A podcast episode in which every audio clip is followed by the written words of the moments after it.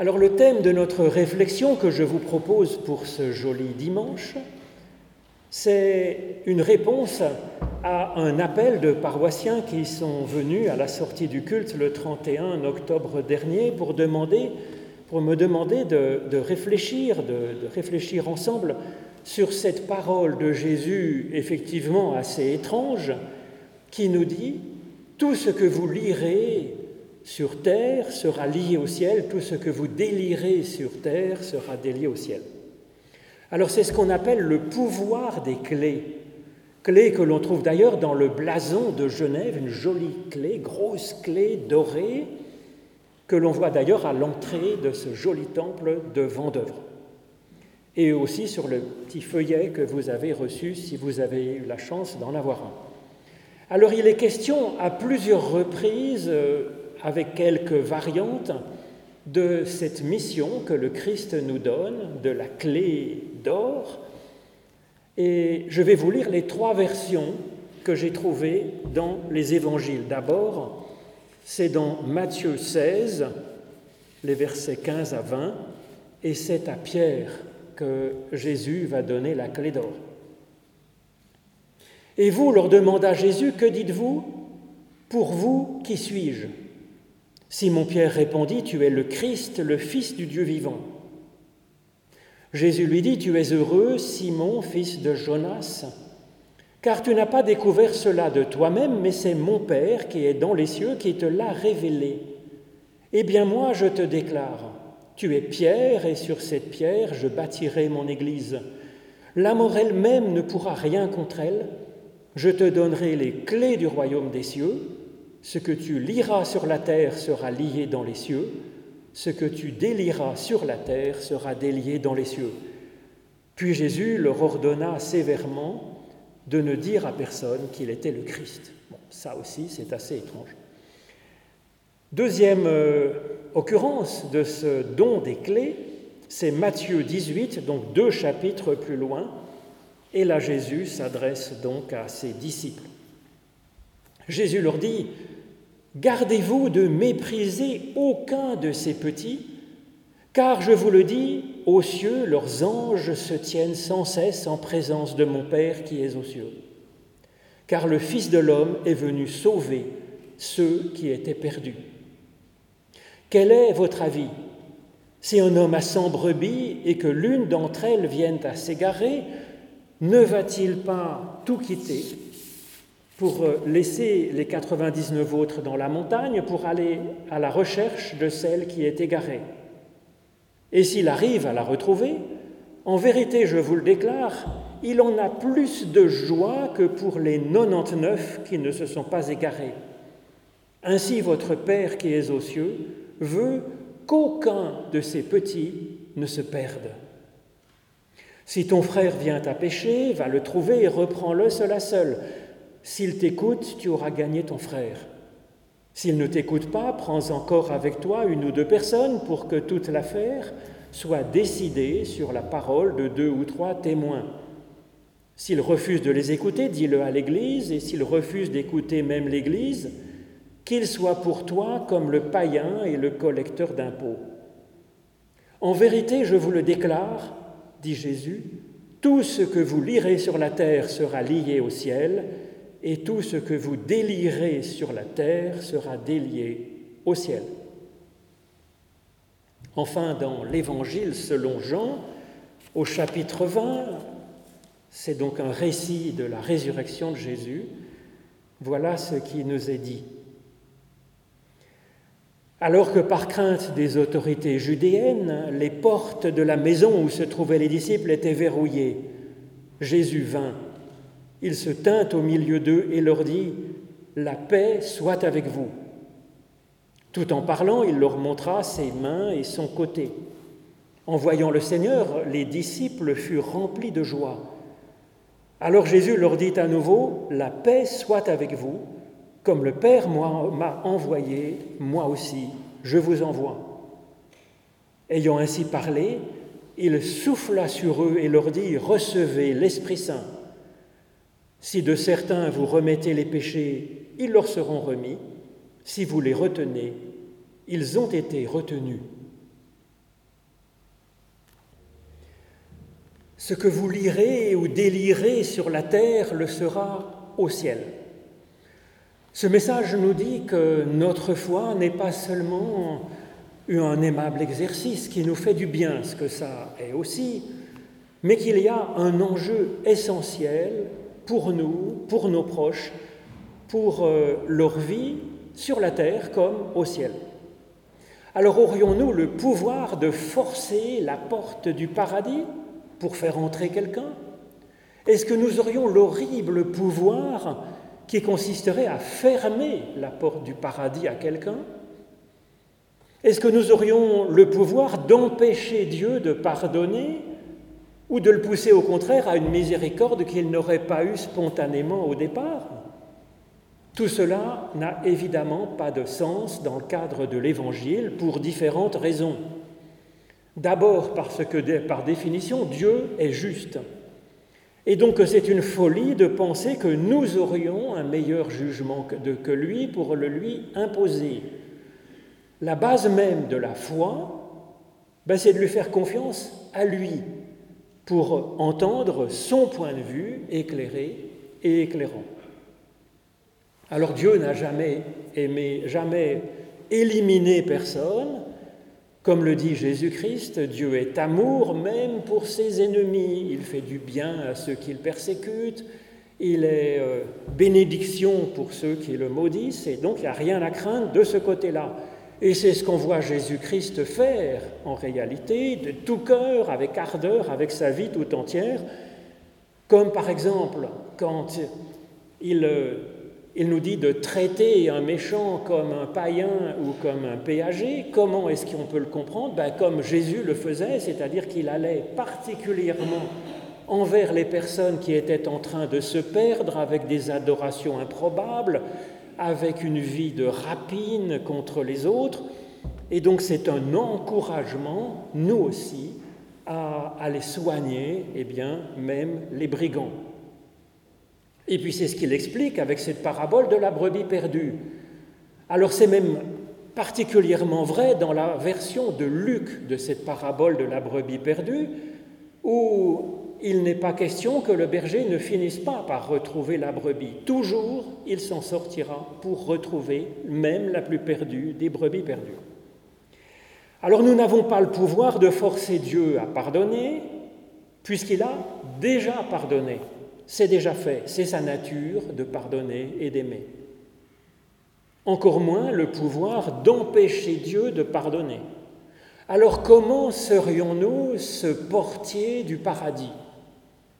Quelle est donc cette clé d'or que nous avons reçue Une difficulté pour le comprendre vient de, la conception courante de ce que c'est que la justice, conception qui est en fait le fruit de, la justice du Seigneur euh, antique euh, envers ses esclaves, élevant les, les serviteurs, les esclaves euh, qui rendent bien service, et puis punissant, euh, voire euh, euh, éliminant les serviteurs pas très efficaces. Et donc la justice divine était vue, était vue comme cela dans bien des cultures. Et c'est ça qui déterminait le salut ou non. Comme par exemple avec la notion de karma dans le bouddhisme, comme la pesée des âmes dans la conception égyptienne antique, avec euh, notre cœur euh, à notre mort qui était posé dans une balance, s'il était trouvé plus lourd que la plume de la déesse de la sagesse, Mat, on était fichu, dévoré sur place par une sorte de divinité euh, canine, et puis si par contre notre cœur était assez léger, on pouvait prendre une barque qui nous emmenait vers les rives de la vie éternelle. C'était de même pour l'orphisme grec. Et donc il y avait des incantations qui étaient données aux morts sur une lamelle d'or, des rites, des sacrifices, des pyramides, afin de forcer autant que possible les portes du paradis. Alors ces conceptions ont influencé bien des chrétiens, étrangement car l'évangile du Christ nous dit le contraire. La question n'est absolument pas de convaincre Dieu de nous garder ou de garder ceux que l'on aime. C'est le contraire. Dieu veut, Dieu nous garde quoi qu'il se passe, et gardera quelqu'un qu'on l'aime ou qu'on l'aime pas. Et donc c'est l'inverse de la conception antique. C'est Dieu qui nous invite à entrer, c'est Dieu qui nous appelle, c'est Dieu qui nous cherche et qui nous cherche ardemment, patiemment. Le terme même d'Église, contrairement à ce que l'on entend, ça ne veut pas dire communauté. Église, c'est le verbe ek kaleo, appeler hors d'eux. Et donc c'est Dieu, c'est l'appel de Dieu qui espère notre venue. Bien sûr que Dieu n'a pas besoin que nous le persuadions de prendre soin de nous ou de ceux que nous aimons. Il est comme sa justice, la justice de Dieu est comme celle d'un père ou d'une mère qui aime ses enfants. Si l'enfant n'est pas très performant, eh bien les parents vont s'en occuper en fait d'autant plus. Enfin, la question n'est donc pas euh, d'entrer ou de ne pas entrer dans le paradis, selon l'Évangile, parce que le paradis, euh, euh, ce n'est pas un lieu finalement. Le royaume de Dieu dont il est question ici, ce n'est pas un lieu comme le royaume enchanté de Disney ou les Champs-Élysées du paradis orphique ou le Valhalla des Vikings qui serait bien valeureux. Dans l'Évangile, le royaume de Dieu, ce n'est pas un lieu, c'est l'action de Dieu en nous, pour nous. Le royaume de Dieu, c'est un soin, c'est une dimension de notre être, c'est un élan de vie plus fort que tout. Ce n'est pas un lieu. C'est pourquoi l'Évangile parle du royaume de Dieu pour maintenant, alors que nous sommes ici en ce monde. Le royaume de Dieu en nous, nous dit Jésus ou entre nous dans nos relations euh, interpersonnelles. Et donc cette question du salut, elle est ainsi encombrée de bien des, croyances anciennes et bien des superstitions, bien des craintes inutiles finalement. Et ça ouvre malheureusement la porte à bien des, des manipulations qui prennent des personnes dans les filets de leurs menaces d'un Dieu terrible, d'une justice de Dieu, qui, au lieu de, de nous soigner, comme celle de n'importe quel parent, eh bien, cherche à nous juger, à éliminer les moins performants. Et donc on est pris dans des filets de culpabilité de ne pas être parfait, comment le serions-nous, et de n'en avoir jamais fait assez, et donc d'aller encore plus à l'église, de donner encore plus de sous, bien entendu. Alors c'est précisément là que se place l'appel de Jésus et cette clé qu'il donne à ses disciples pour les envoyer. Nous avons un pouvoir immense pour aider nos proches. C'est la qualité de vie de bien des personnes qui est en jeu, et c'est sur terre que cela se joue, nous dit Jésus. Nous sommes envoyés comme Christ a été envoyé. Et Jésus nous dit qu'il y a un véritable enjeu. Alors quel est-il si Dieu a déjà pardonné, si de toute façon, son rêve, c'est de nous voir effectivement en sa présence?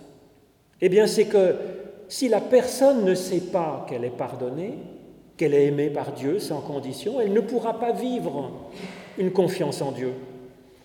Si la personne n'a pas idée de ce que pourrait apporter de s'ouvrir à Dieu, ben comment s'intéresserait-elle à cette dimension de l'être? Comment aura-t-elle envie? Ben, c'est ce que l'on voit dans la parabole de la brebis perdue, que nous avons ici dans l'Évangile selon Matthieu en introduction à ce pouvoir des clés qui nous est donné. Le berger, Dieu, le bon berger, ne cesse de chercher sa brebis perdue et il peine à la retrouver. Et puis la conclusion, dans la version de Matthieu de cette parabole, reste hypothétique. S'il arrive à la retrouver, sa brebis perdue.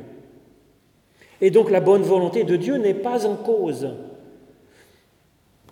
La clé d'or que nous avons reçue n'a pas pour mission d'ouvrir le cœur de Dieu, bien sûr. Ce n'est pas là que ça coince. C'est précisément que la brebis perdue n'est plus en lien La question, c'est qu'effectivement, la brebis perdue, ben, c'est perdu. C'est donc vers elle que nous sommes envoyés afin de l'aider à se délivrer de ce qui la coince, de ce qui l'isole dans son coin, afin qu'elle puisse renouer avec elle-même, renouer avec sa propre source, son Dieu, à sa façon.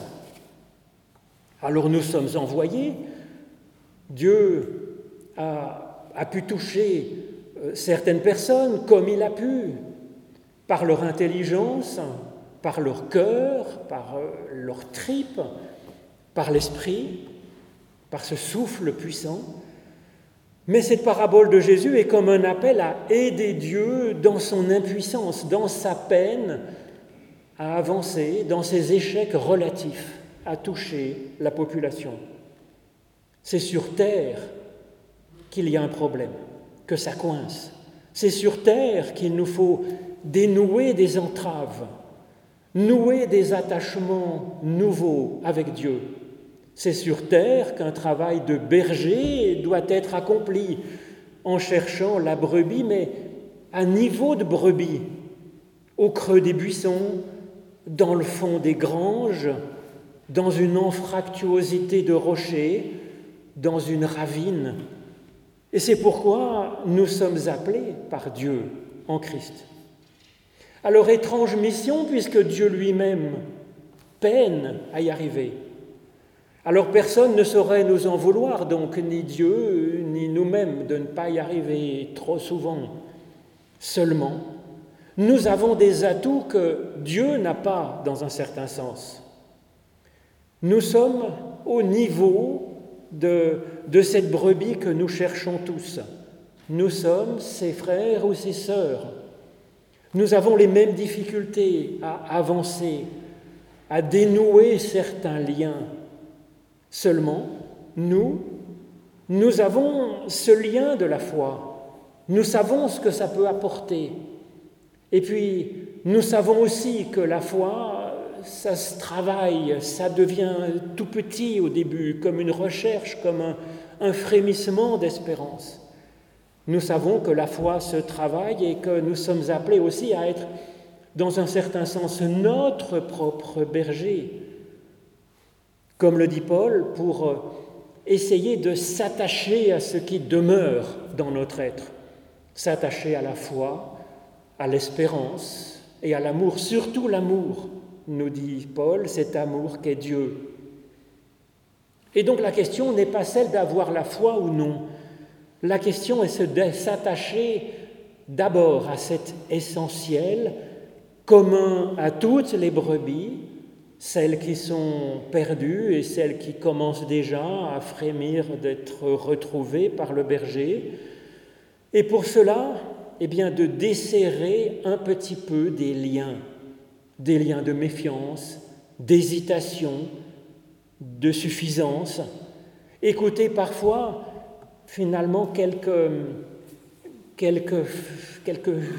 écarter quelques failles, quelques superstitions anciennes, quelques croyances euh, loin de l'Évangile, quelques supercheries, pour se rattacher à l'essentiel, se rattacher à l'ultime directement et à sa source. Comment une personne pourrait désirer se rattacher à cela? Comment le ferait-elle si personne ne lui en donne l'idée ni l'envie?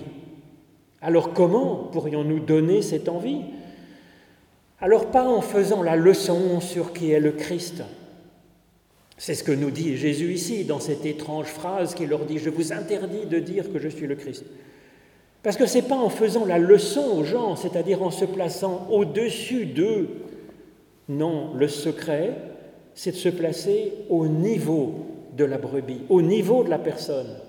Et comme notre mission l'indique, c'est sur terre qu'il faut dénouer des trucs qui ne vont pas. C'est pas en se plaçant au ciel dans des théologies euh, extrêmement élevées. C'est en étant au service de la brebis comme un berger l'est, simplement sans nous prendre pour le berger, en étant au niveau de la brebis. Alors comment faire? Comme le Christ lui-même le fait dans cet évangile selon Jean, en apportant une paix, en étant inspirant, et puis en envoyant l'autre en mission. Alors pour donner un peu de paix à la personne que nous aimons, que nous voulons aider, encore faut-il avoir un peu de paix soi-même. Et donc s'attacher à recevoir ce don, comme le Christ nous y invite à plusieurs reprises, recevez la paix. S'attacher à recevoir ce don, méditer peut-être la confiance que nous pouvons avoir en Dieu, nous placer face à ça régulièrement, que Dieu nous veut uniquement du bien et qu'il nous garde, sans aucune menace. Laissez se diffuser en nous un peu de cette paix et puis cela portera des fruits, des fruits de paix pour quelqu'un qui passe à côté. Ensuite, comment inspirer cette soif de Dieu en étant inspirés nous-mêmes de cette soif, en nous laissant inspirer, travailler par cela, par ce souffle. Et puis enfin, faire que la personne elle-même se sente digne d'apporter quelque chose aux autres et au monde qu'elles se sente envoyée. C'est en étant créateur soi-même, c'est en aimant soi-même un peu qu'on se lie au créateur de la vie. Amen.